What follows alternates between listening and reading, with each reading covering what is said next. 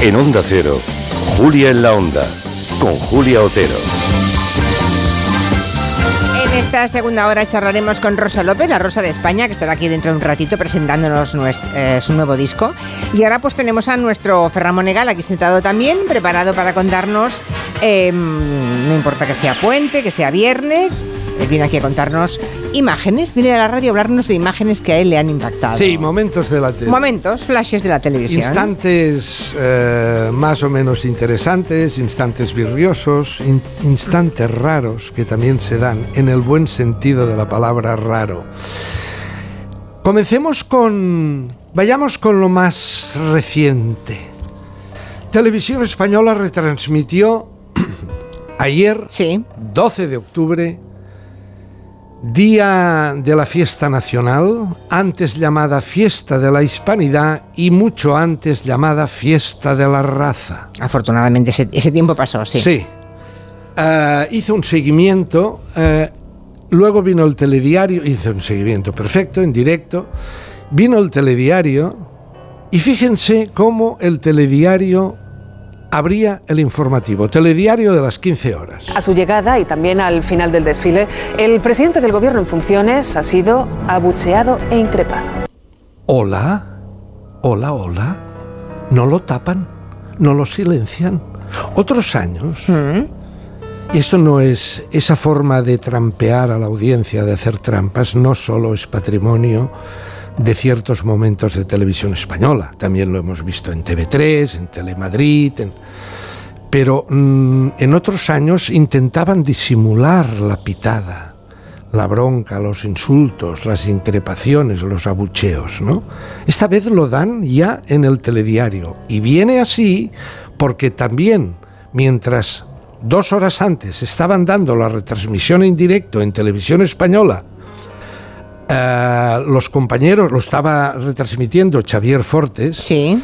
Eh, los, sus compañeros eh, Silvia Enchaurrondo y Marc Sala de la hora de la 1 le preguntaban, Xavier, ¿cómo ha ido eso de la pitada? Escuche. David, después tenemos en lo, en lo político Ah, con la llegada del presidente, ahora también con la salida, pues los abucheos y los gritos.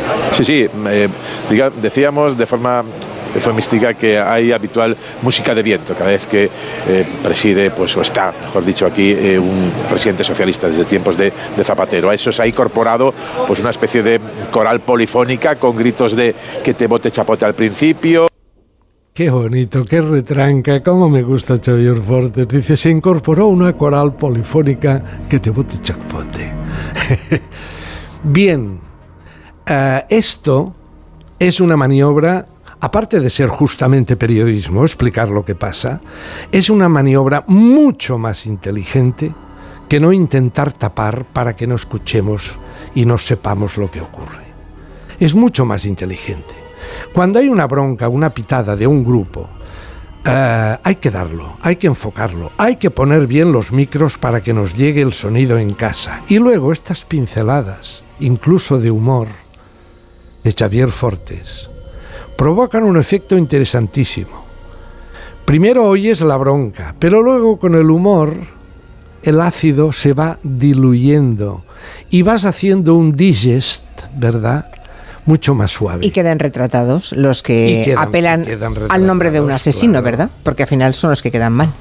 Efectivamente, pero desde el punto de vista televisivo me parece que eh, hay que hacer, es lo que hay que hacer, no esconder, sino darlo. ¿Qué más, señor Monegal? Eh, bueno, Fortes estuvo estupendo eh, al final, cuando ya después de tanta bronca se fija, ¿sabe usted que la Guardia Real del rey, tradicionalmente, son unos guardias que van a caballo con lanza y con coraza, unas corazas relucientes, color plata, preciosas.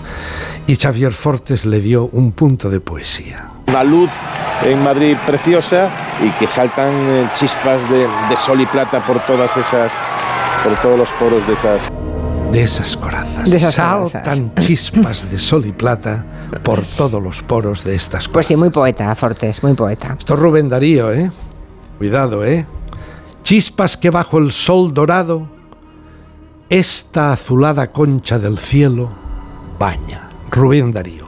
Sigamos, vayamos a otro momento, vamos para atrás, que es el especial Jura de Bandera de la Princesa. Bueno, claro, que fue el sábado pasado, aún no lo había contado No usted. lo claro, habíamos claro, contado, claro. ¿Y qué, qué- qué- en qué se fijó de la Jura de Bandera? Hombre, en la cadete Leonor de Borbón, armada con fusil y bayoneta calada, ¿verdad? Antes de empezar la retransmisión en directo, también en televisión española, iban haciendo tiempo y nos contaban los speakers, los comentadores, los que retransmitían, nos decían, hemos recibido en exclusiva, luego hab- hablaremos de las exclusivas televisivas más, pero estas decían en exclusiva unas fotos de la Casa Real en las que... Casa Real ha distribuido estas fotografías inéditas de las maniobras militares que ha realizado en el campo de San Gregorio. La hemos visto rifle en mano, con pintura de camuflaje, esquivando alambres de espino y entre barro y agua.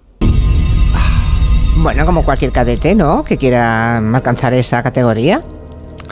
Mire usted, yo en este caso eh, lo escuché en algún programa de televisión, creo que fue en la sexta.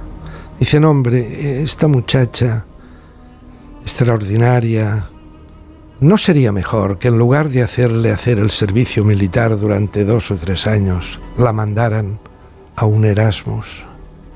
Lo dejo ahí. ¿verdad? Vale. Lo dejo ahí. Bueno, como butade no está mal.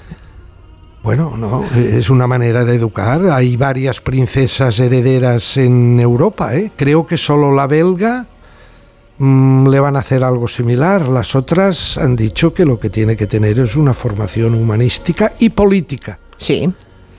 Esperemos, de- esperemos lo de- que no sean excluyentes y que lo la de- formación militar no Lo impida de, la lo otra. de tener que reptar entre alambres de espinos. no, nos con- va a, ser- no nos va a valer mucho. No, mm, no, No. sé si es lo más adecuado. Ah, ¿Qué más? No, bueno, en el momento en que jura la bandera, el director de la Academia Militar de Zaragoza, general de brigada, le dice, guardar y hacer guardar la Constitución como norma fundamental del Estado. Y, si preciso fuera, entregar vuestra vida en defensa de España. Caballeros y damas cadetes, ¡viva España! ¡Viva el rey! guardar y hacer guardar la Constitución, la unidad de España y, si fuera preciso, dar vuestra vida para ello. Bueno, en el momento político que estamos es interesante esta pincelada. Pero los militares deben hacer eso, claro. Hay que prometer eso. La defensa en todas partes, todos los, todos los ejércitos, ¿no? El hormiguero. Sigamos, señora Otero, que también es... Mire, con todo lo que está pasando de las negociaciones, eh, todos los programas de sarcasmo y de humor están en un momento esplendoroso. Van a todo gas. En una misma noche, hace dos, tres noches, en una misma noche, situaron a Carlos Carles Puigdemont en España. Primero, un Puigdemont, naturalmente clonado, interpretado por Carlos Latre, este Puigdemont se presenta en el hormiguero metido dentro del maletero del coche que iban a sortear. ¿Está usted de buen humor hoy? Yo vengo de Waterloo con el coche. Ah. Sí, sí. Pero bueno, he venido al mal- maletero porque hombre, más espacio que Ryanair y allí me siento como más independiente. Este es el, el, el Puigdemont Latre del hormiguero. A la misma hora, en el intermedio, llega Puigdemont, esta vez interpretado por Raúl Pérez, llega andando, no llega en el maletero de ningún coche, y nada más llegar, estaban Sandra Sabatés y Wyoming, nada más llegar y sentarse, les suena el teléfono. Dice, "Psst", les dice, callaros, callaros, ¿qué es? Es... Es el Pedro Sánchez. Seguid con vuestras cosas, luego os cuento, ¿vale? Sí, sí, Pedro, sí. Ya, ya recibí el pasaporte, sí. Pero una cosa, eh, ¿me lo podías volver a hacer sin que ponga nacionalidad española? ¿No? Bueno, eh, vale. eh, eh, ¿Y la bandera más pequeñita igual? Tiene que estar. Vale, vale, bueno, vale. Pues, mira, si te parece, vamos a... Bueno, pues nada, un aplauso para Puigdemont. Mucha suerte con ese pasaporte. y se queda hablando con Puigdemont por teléfono y se va entre O bambalinas. sea, de momento tenemos Puigdemont representado por los cómicos. Sí, aquí en el programa de humor de TV3 Polonia no se atreven a esto.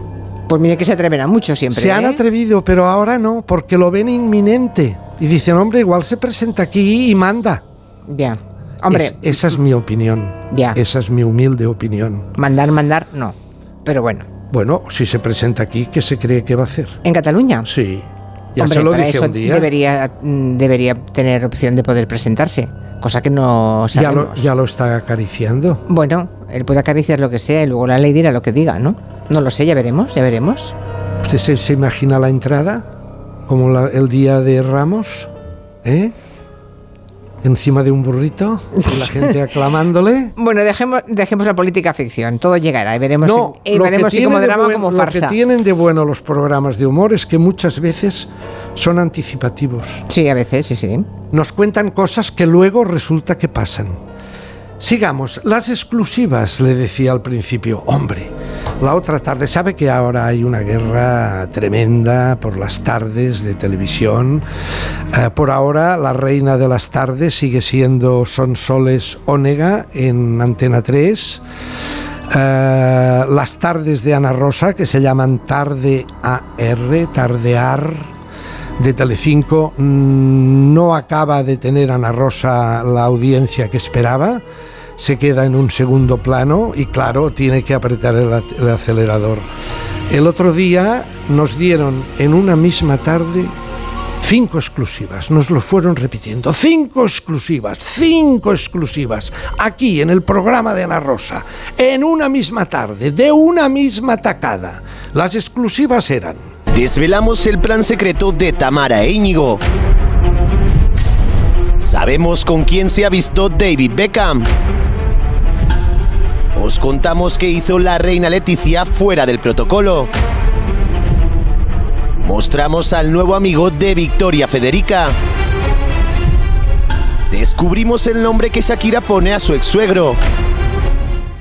Bueno, Ya, tremendo. No, no. tremendas exclusivas. Y usted está en casa, Sí. se queda absolutamente anonadado, tanta exclusiva de una sola tacada, inmediatamente el speaker del programa nos lanza con gran cartel en la pantalla esto. Si pestañeas, te lo pierdes. Oiga, hay consternación en el Colegio Oficial Nacional de Oftalmólogos. Están consternados. No nos dejan. Pretenden que no pestañeemos. ¿Sabe lo que es mirar fijamente sin pestañear? Llorar seguro, sí, no, sí. no, no, es tremendo. Puede secar el nervio ocular, ¿eh? Sí, sí, claro. Puede producir ceguera. Mire, las exclusivas. La de Tamara. Las, las Eso iba a preguntarle. ¿qué Esto fue al principio. Las, Sí. las exclusivas las dieron los últimos 10 minutos del final del programa. ¿Las cinco? Las cinco. Ah, Sí, sí. La exclusiva de Tamara era que en Roma, están en Roma, Tamara y su pollastre Onieva, sí. y han ido a misa. Y resulta que la exclusiva es que ella estaba siguiendo el oficio mm, del sacerdote religiosamente y él estaba mirando el móvil todo el rato. La exclusiva de Victoria Federica es que la han visto en Ibiza con un chico. Ya ve. Paseando por la calle. Oh. Sí. Y nos decían, no sabemos ni quién es ni cómo se llama. Tercera exclusiva. Gran exclusiva. sí. La reina Leticia, exclusiva de la reina. Cuando ha acabado la parada de la jura de bandera de su hija Leonor, se ha reunido con los padres de los otros cadetes como una madre más. Oh, qué raro, ¿verdad? Que se reúnan una los madre, padres. Y Oy, como oy, una oy. madre más. Tremendo.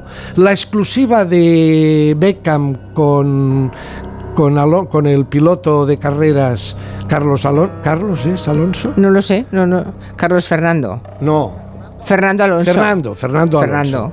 Con Carlos Fernando. Fernando, claro. Con Fernando Alonso era que en un momento dado Beckham se ha ido al Gran Premio de Qatar y le ha dado un abrazo a Fernando Alonso y los Sí. dos muy amigables. Estas eran las, Las grandes exclusivas. La última, la quinta. Tremendo, ha quedado Ana, Ro- Ana Rosa anonadada. Han descubierto que Shakira llama a su ex suegro el ogro. Y entonces decía Ana Rosa con mucho sentimiento, decía, qué barbaridad, Dios mío. A la suegra la llama la bruja y al suegro el oro. Y casi, casi que se santiguaba. En fin, grandes exclusivas. Pues sí, señor Monegal, me acaba usted de dejar petrificada. Estoy. mm, Bueno. Esto es lo que tiene la tele, señor Otero. Ay, sí, lo dice. Y llevo El 30 tono, años. El fondo es la forma Me y la tiene forma usted del fondo. 30 años sentado en un sillón mirando y mirando y mirando. Y no ha aprendido nada, por lo que veo. Sí, pero me consuelo. Mire, el otro día me refugié en Netflix, que de vez en cuando en Netflix, que es un gran bazar chino audiovisual, encuentras algo. Han estrenado Como viene hoy de Destroyer, señor No, Monegal, es ¿no? lo que es. A ver, ¿qué ha visto que le haya, gustado? Pues eh? la tercera te- le hablé de Lupin, Arsenio Lupin, Sí. le hablé hace tres, dos o tres años Sí. cuando se estrenó la primera temporada. Ah, ahora acaban de lanzar la tercera. Esto lo interpreta un actor eh, francés senegalés que se llama Omar Sy. Tiene un éxito bárbaro. Es una serie muy simpática. Y hace tres años le puse esta misma canción de Jacques Dutronc, ¿recuerda? Jacques Dutronc es un cantante francés extraordinario. Tiene 80 años. Vive en Córcega, en la isla de Córcega, con su esposa, Françoise Hardy, de su misma edad. Jacques Dutronc fue aquel hombre que el mayo del 68 le puso música al alzamiento de los estudiantes. Aquella canción que se llamaba París se veille, París se levanta.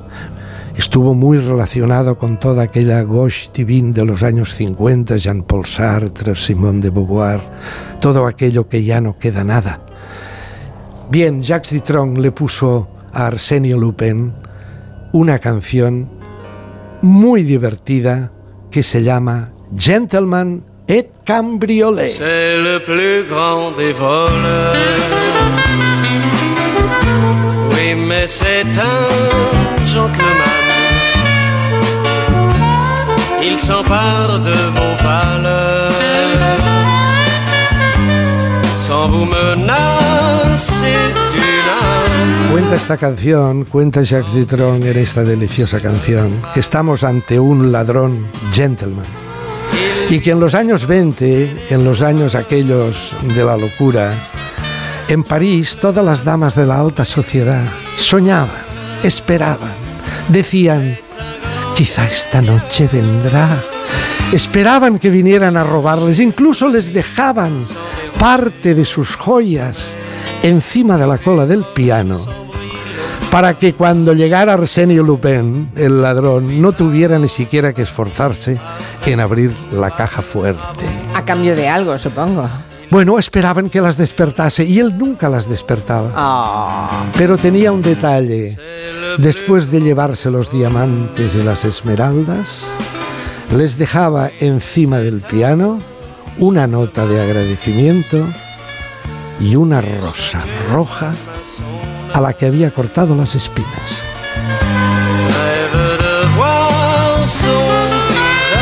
Gentleman. Yo creo que aquellas pobres señoras querían algo más que una rosa encima del piano. Pero Sí. en fin, se conformaban con eso. ¿Qué le vamos a hacer? ¿Y mi cambriolet cuándo llegará? Me gusta la canción, creo que no la había escuchado, me gusta mucho, seguramente. Se la puse hace dos años ¿Ah, y sí? medio aquí. Pues no la recordaba. Mucho viento, ¿eh? Mucho saxofón, clarinete, Y una voz muy buena. saxo, sí.